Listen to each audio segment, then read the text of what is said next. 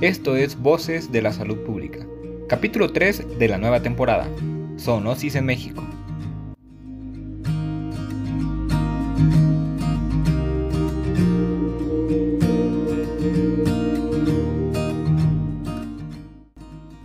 Hola a todos, sean bienvenidos nuevamente a Voces de la Salud Pública, un espacio en donde episodio tras episodio abordaremos temas relacionados con la salud en general del interés de todas y todos. Soy Arturo Vidio, el host de este podcast, y te invito a quedarte a este proyecto del Comité Permanente de Salud Pública perteneciente a la Asociación Mexicana de Médicos en Formación. Iniciamos.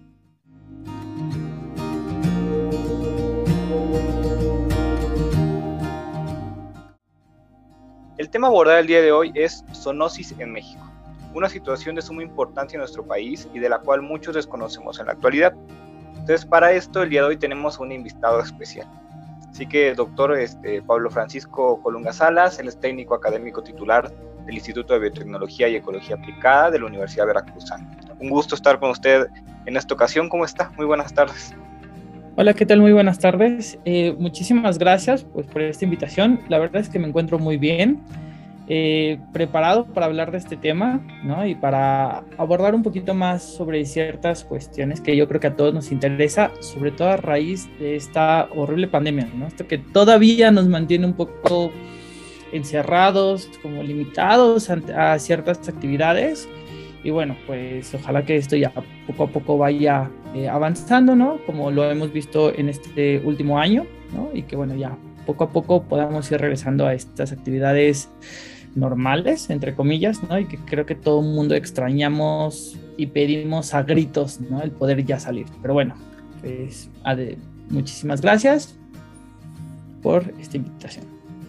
Sí, claro, ¿no? Yo creo que la pandemia nos vino a, reducir muchísimas cosas o muchísimos conceptos que, yo creo que muchas veces como veíamos a la deriva, pero ahora creo que zoonosis es algo que pues a raíz de la pandemia y del origen que se le da pues al SARS-CoV-2 y al COVID-19 pues es algo que hemos venido manejando. Entonces muchas gracias por, por estar acá, por aceptar nuestra invitación. Este, previo, a este, previo a este episodio yo estaba leyendo un poco más o menos eh, sobre la definición de la OMS y esta eh, definía la zoonosis como cualquier enfermedad eh, que de manera natural fuera transmisible de los animales vertebrados al hombre. Pero eh, no sé si pueda ahondar más en esto o cuál sería para usted una definición o cómo nosotros nos referimos al concepto de zoonosis. Claro que sí. Pues mira, tal como lo mencionas, es un concepto que de hecho define la OMS en 1956, ¿no? Entonces vemos que ya es un concepto bastante viejo, por decirlo así, o un poco, no antiguo, pero que ya tiene sus años, ¿no? Entonces, vemos cómo desde los mediados de los años 50 o de la década de los 50 empieza esta parte o esta, mm, esta importancia, ¿no? Este eh, querer conocer qué es lo que está pasando, qué pasa con esta relación entre los animales y la población humana. Entonces, como bien lo dice la OMS, es cualquier enfermedad que va a tener un origen o que se va a estar, digamos, cultivando, ¿no? Que va a estar ahí eh, empezando u originándose en un animal vertebrado y que después, ya sea de forma directa de este contacto entre el animal y el ser humano, existe esta transmisión, ¿no? O esta infección y entonces va a desarrollar una enfermedad en, en la población humana.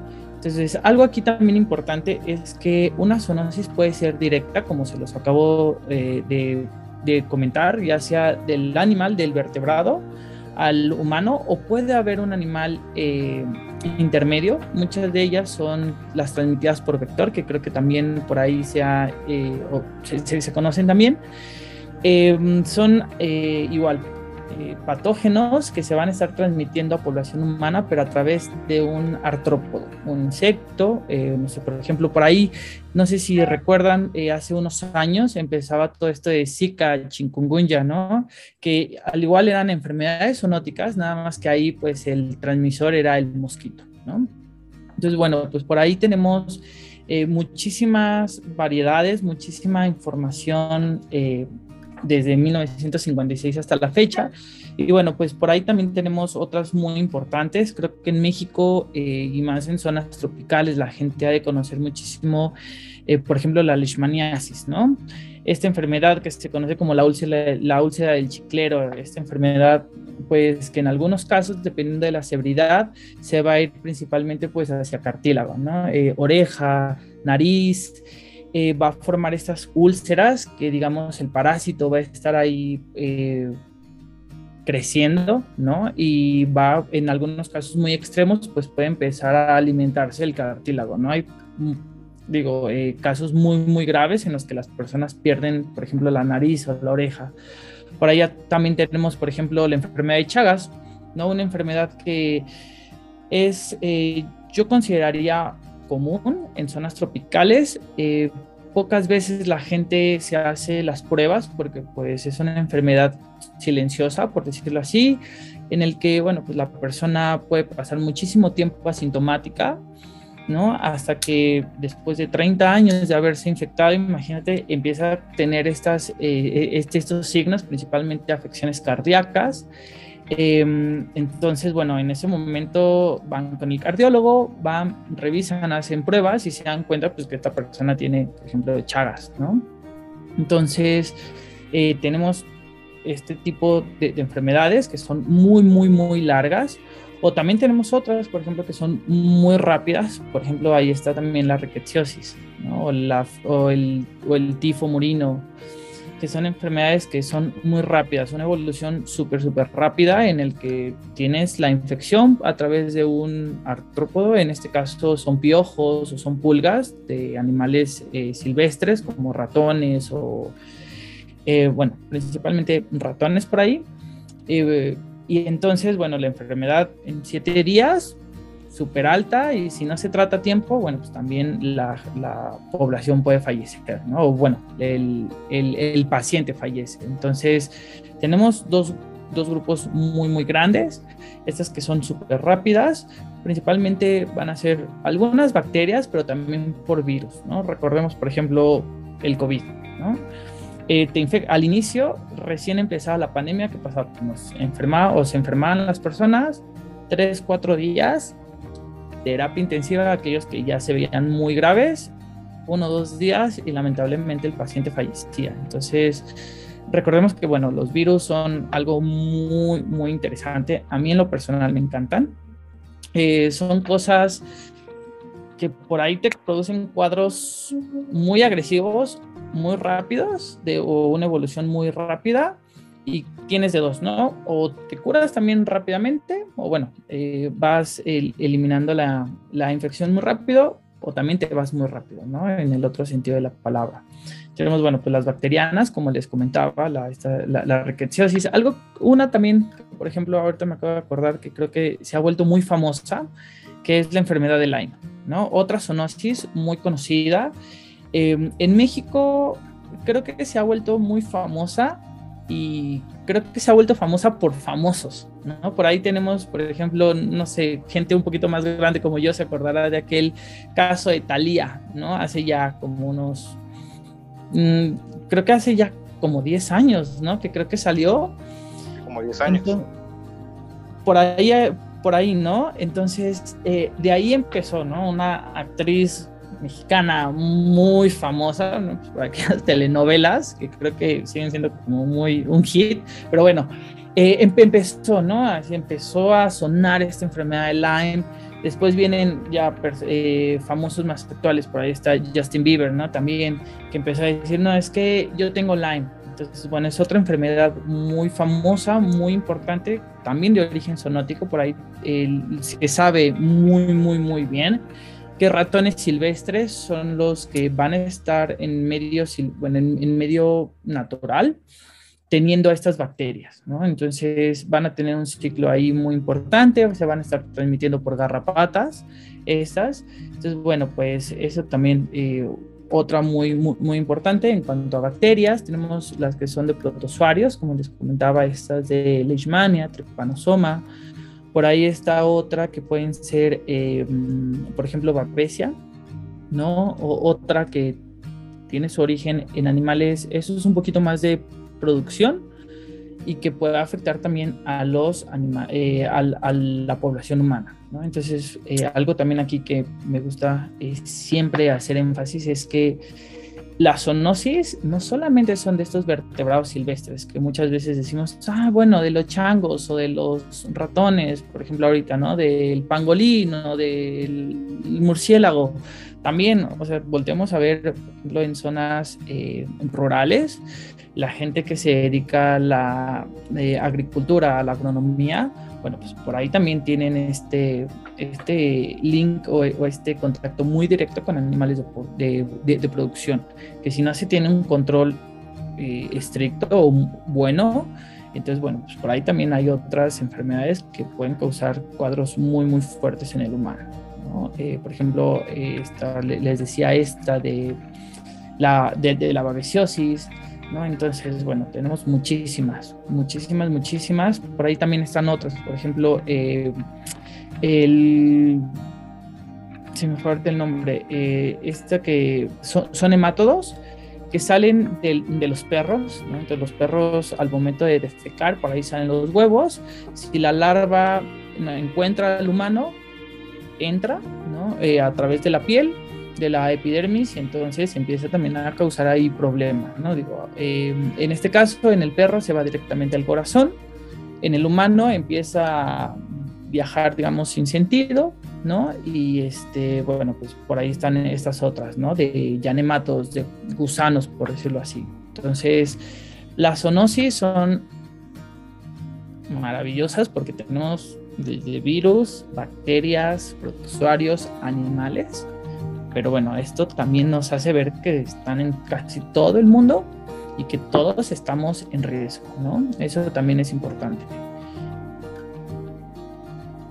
Sí, claro, ¿no? Yo creo que, creo que nos mencionó como una, una, lista bastante grande y que muchas veces uno ni siquiera se, se percata de eso, ¿no? Por ejemplo, yo recuerdo eh, la influenza H1N1, H1N1 que venía del cerdo y que junto con la gripe aviar y demás, ¿no? Sea, ese tipo de, casos que pues no es la primera vez ahorita con el COVID que, que una, una zoonosis nos ha venido a interferir tan grande.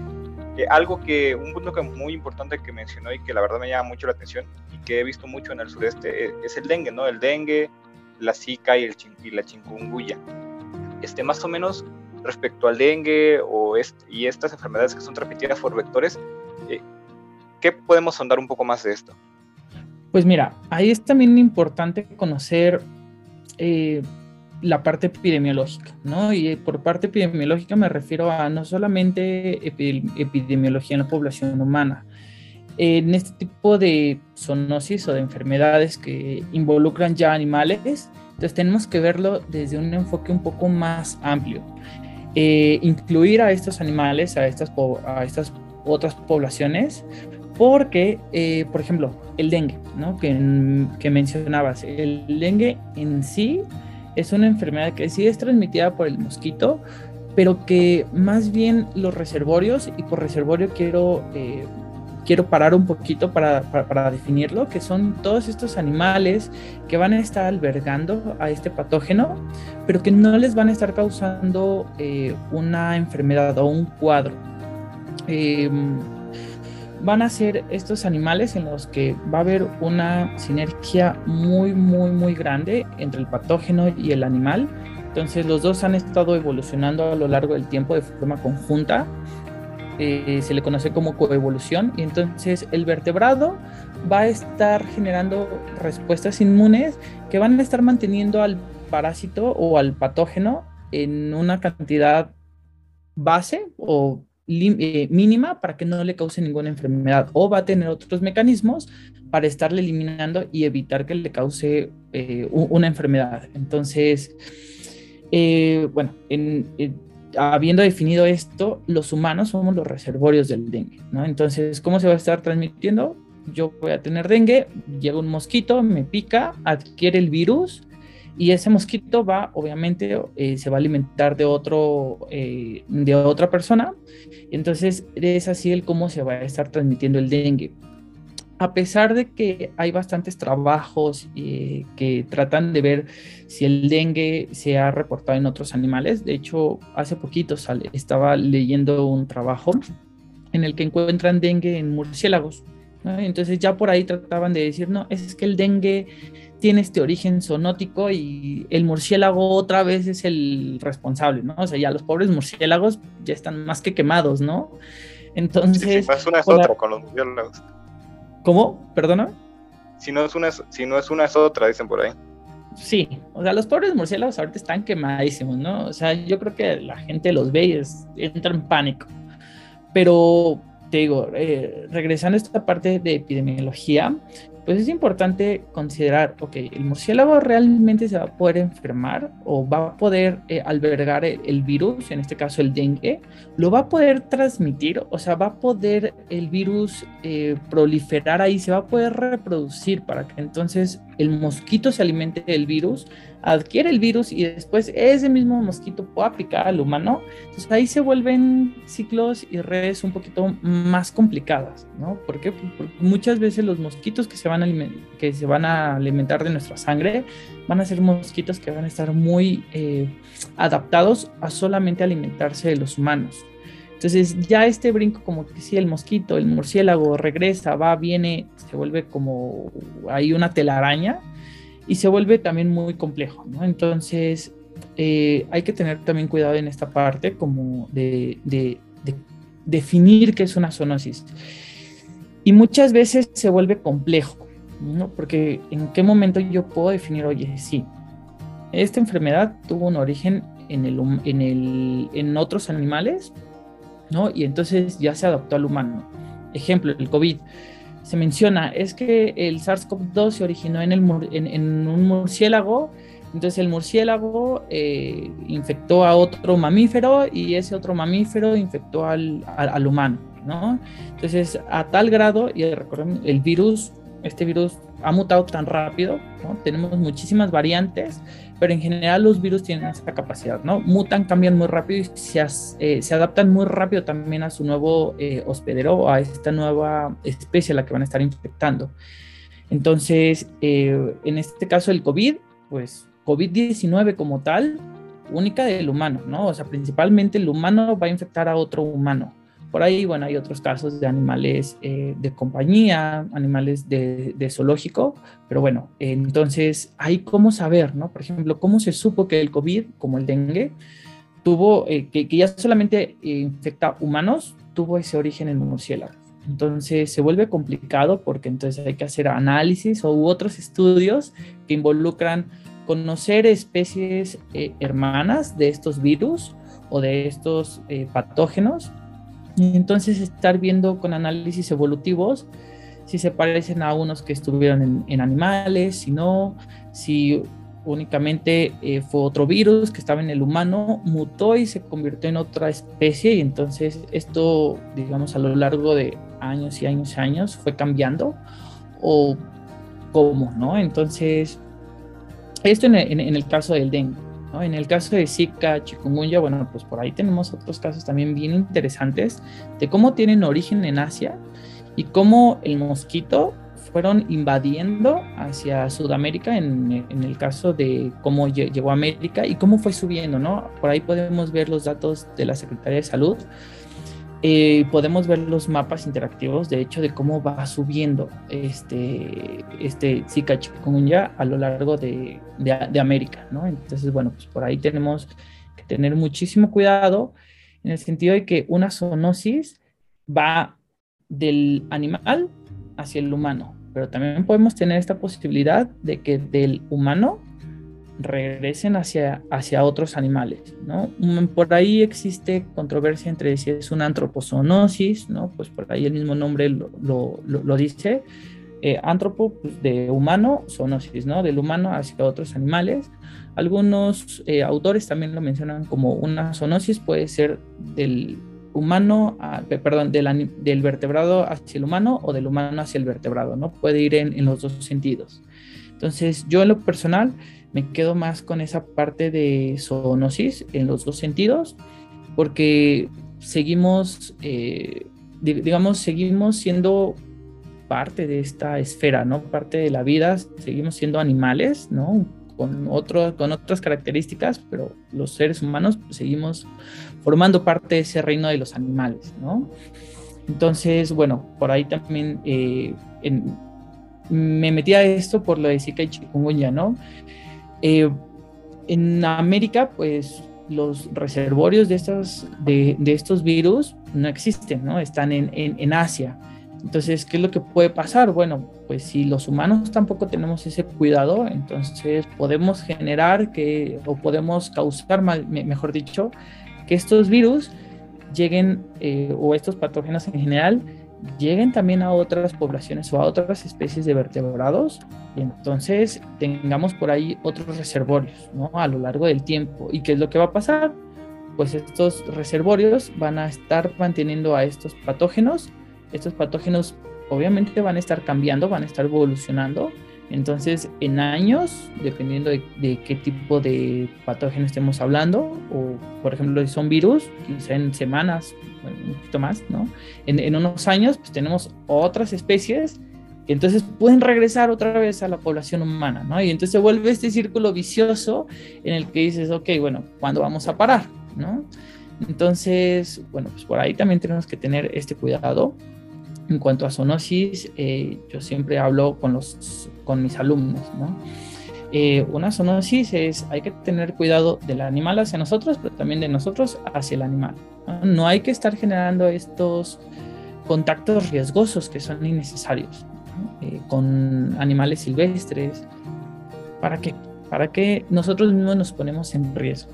Y por ahí también hay otro concepto que menciona la OMS que se llama una salud creo que, eh, bueno, no sé si ya eh, han hablado de este en, en, podcast eh, o en episodios pasados, pero este concepto es, a mí en lo personal me, me gusta muchísimo, creo que es un concepto muy interesante en el que se plantea dejar de ver la salud humana como una esfera independiente de todo lo que pasa en el ecosistema, ¿no? Porque yo como humano no sé también qué otras cosas, con qué otros animales estoy eh, interactuando, perdón, y si esto me puede estar causando otras enfermedades. Entonces, justo aquí, a partir de este concepto de una salud, empiezan a mezclar también salud, población humana, población animal y este entorno, esta salud ecosistémica. Entonces, cuanto yo mejor tenga mi ecosistema, yo también voy a tener a mi población eh, de animales bien y a mi población humana también saludable. ¿no? Entonces, eh, siempre es bueno eh, verlo desde este punto de vista como integral, ¿no? Eh, y creo que ahí también viene una parte importante en el conocimiento de la zoonosis, mantener una salud integral en cuanto a animales y en cuanto a población humana, ¿no? Si yo soy dueño de, o yo estoy, soy tutor de algún animal, pues también tengo que atenderlo, ¿no? Que no se enferme, que no tenga contactos riesgosos con otros animales y de esa forma yo también me voy a estar cuidando. Entonces eso también podemos, podemos evitar muchas cosas, ¿no? Y una, un punto muy importante eh, que creo que mencionó y es sobre esta relación que tenemos eh, mutuamente con los animales. Eh, hay cierta información que nos dice que en México hay seis enfermedades que están como en constante vigilancia epidemiológica y de la cual creo que una de ellas es, va alusivo ¿no? a esto, ¿no? que es la rabia. Entonces está la rabia, está este, la leptopirosis, la brucelosis, que eh, van a ser tres de ellas, eh, la rickettsiosis, que es la cuarta, el virus del oeste del Nilo y la influenza aviar. Entonces estas, estas seis enfermedades que yo creo que usted sabe mejor que yo, que están en vigilancia epidemiológica, eh, yo creo que hacen alusivo a esto, ¿no? A esta relación que está constante entre eh, la salud poblacional y la salud de las personas. Entonces, sobre estas seis enfermedades, ¿qué podemos hablar? ¿Qué podemos decir? Pues mira, eh, por ahí también eh, está, si mal no recuerdo, la tuberculosis y la salmonelosis, que como tal no son zoonóticas, pero por ahí también pues hay animales que pueden adquirir salmonela o este se me fue, el de el agente causal de la, tuberculosis es este. Ay. Es micobacterium, ¿no? Entonces, bueno, pues por ahí, importante lo, que decías, eh, por ejemplo, rabia, ¿no? Rabia, México tiene, yo, yo me atrevo a decir, sin ser. Eh, alguien de salud pública como tal, pero me atrevo a, decir que creo que México tiene un programa de control de rabia excelente.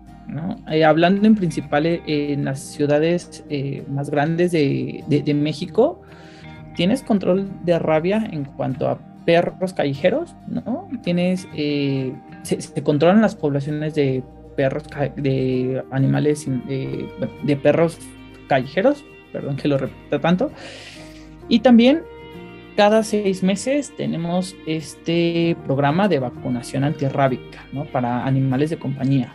Entonces, muy, muy bueno.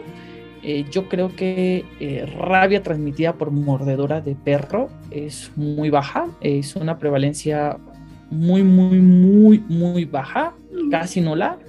Me atrevería, eh, sé por ahí en algunos casos de algunos estados, ¿no? En el, en el área metropolitana, eh, pero son muy pocos, o sea, básicamente son nulos, ¿no?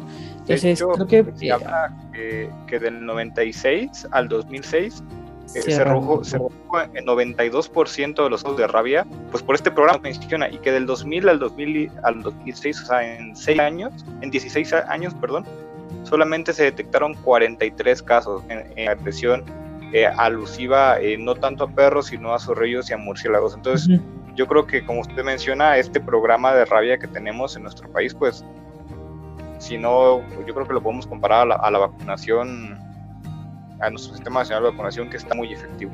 Sí, a estas campañas de salud pública enfocadas a animales de compañía, mis respetos. La verdad es que mis respetos para toda esta pues, campaña, ¿no? Toda esta estrategia nacional buenísima. Entonces, en cuanto a rabia, como bien lo acabas de decir, es más bien con estos cercanos, eh, perdón, con estos encuentros eh, accidentales, eh, me, atrevería a decirlo, con estos animales silvestres, como bien dices, ¿no? Creo que muchos de ellos son tlacuaches, zorrillos por ahí, murciélagos yo creo que son pocos, pero bueno, son a través de estos animales silvestres, ¿no? Entonces, pues sí, es, es, baja, pero creo que es un ejemplo para seguir trabajando eh, como se ha trabajado con rabia. ¿no? Por ahí eh, mencionabas leptospirosis. Leptospirosis en México, eh, yo sé que la mayor cantidad de infecciones se, da a través de animales de producción y por ahí también en orinas en estos parques públicos eh, de, ratas, ¿no? De estos animales que, bueno, lamentablemente es complicadísimo erradicarlos, sacarlos, y más en ciudades como las que tenemos en México, va a ser casi eh, imposible. Pero, bueno, eh, por ahí tenemos estos casos de leptospirosis, son principalmente a través de inhalaciones por con eh, esto, eh, se, me falta la... que tenga el, microorganismo, ¿no? La orina. Exacto, por estas eh, secreciones de los animales, ¿no? Entonces, por ahí tenemos esto. O también, y mucho cuidado, ¿no? Cuando estamos encontrando que este, esto no pasa, ¿no? Pero que encontramos a un animalito en la calle que decimos, ay, pobrecito, ¿no? Eh, se cayó del nido, en, pájaros, ¿no? Ay, se cayó del nido. Entonces voy, lo agarro, ¿no? Entonces también esos contactos innecesarios, repito, en los que, porque tenemos que estarnos metiendo con esta fauna, es también peligroso, ¿no? Quizá en aves, pues por ahí no vamos a encontrar leptospirosis, pero vamos a encontrar, por ejemplo, virus de la gripe aviar, ¿no? Entonces, bueno, eso también sabemos que es más enfocado hacia aves eh, de, producción, ¿no? En los que están hacinados en estas granjas de producción de pollo, de gansos, de pavos. Pero bueno, uno nunca sabe qué cosas pueda tener estos animales que nosotros encontramos en la calle. Entonces, ah, también es importante mantener ese respeto hacia esa fauna y no estarnos acercando sin uno, eh, si no sabemos cómo. Si no sabemos cómo manejar al animal, pues uno lo podemos em, lastimar, pero la otra es nosotros nos ponemos en riesgo, Entonces es importante siempre tener cuidado cuando manejamos a estos animales, tener al menos medidas de higiene básicas como las que ahorita estamos viendo con COVID, ¿no? Eh, cubrebocas, higiene constante de manos, pero lo más, más, más importante, como lo mencionaban al inicio de la pandemia, mejor no tener contacto con, estas, con esta población, ¿no? En este caso con estos animales. Entonces, bueno, pues por ahí tenemos, eh, perdón que esté mezclando estas partes, ¿no? Pero de leptospira, de, por ejemplo, de virus asociados con aves, ¿no? O como estábamos al inicio, con leptospira, ¿no? Con estos animales. Em, eh, mencionabas leptospira, tenías creo que por ahí este encefalitis, ¿no? Una encefalitis del oeste del Nilo, Sí, eh, hablábamos de, sí, del virus del oeste del Nilo y de la influencia aviar. Pero, y en relación a esto, eh, yo creo que para finalizar esta cuestión, eh, hablábamos sobre que mejor si no sabemos manejar a los ciertos animales, pues mejor no tener contacto, ¿no? ¿Cuál podría ser para usted los consejos básicos que podría darle a todos los que nos están escuchando sobre el trato con animales tanto silvestres como domésticos para poder evitar en el mayor grado posible la zoonosis? creo que así como nos lo dicen para muchas otras enfermedades, lo primero es abstenernos de ir, de tocar, de tener estos contactos con la fauna. Si no es necesario, si no nos dedicamos a estar trabajando con, con animales, déjalo, déjalo ahí, disfruta, la, disfruta el animal a cierta distancia, ve cómo está, si, te, si eres de estas personas como yo que nos gusta ver a los animales, ¿no? De disfrutarlos, qué bonito, velo, ¿no? Admíralo, disfrútalo y ten tu sana distancia con el animal, ¿no? Creo que eso es lo más, más, más importante. ¿Para qué? ¿Para qué vas y te arriesgas simplemente que el animal no te conoce y te muerde? ¿no? Entonces, lo bonito, toma las fotografías, tu selfie a distancia, ¿no? Y disfrútalo. Creo que eso es la mayor recomendación que yo les puedo dar. Ya si, por ejemplo, por ahí veterinarios o personas que se dedican también a trabajar con animales silvestres, yo de las principales recomendaciones que les puedo dar es utilizar equipo de protección.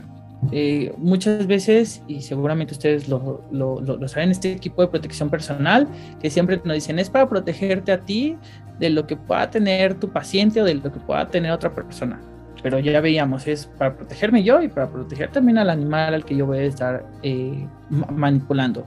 Entonces, protección personal, cubrebocas, guantes, guantes desechables eh, y bueno, higiene constante de manos. ¿no? Una vez que yo termino de manipular al animal, retiro todo, lo desecho y no lo vuelvo a reutilizar. Voy y me lavo las manos. Entonces, eh, recomendaciones yo creo que básicas cuando vamos a estar trabajando con cualquier paciente, animal o humano. Exactamente, ¿no? Yo creo que lo que podemos aplicar para una cosa lo podemos aplicar para la otra. Y realmente yo creo que el punto que más me puedo quedar de todo es eso de apreciar la naturaleza, pero de lejitos, sin tener que nosotros estar inmersos pues, si no nos amerita. Y bueno, Doc, eh, con eso estaríamos terminando. Nada más eh, un comentario final que le gustaría hacer para, para toda nuestra audiencia.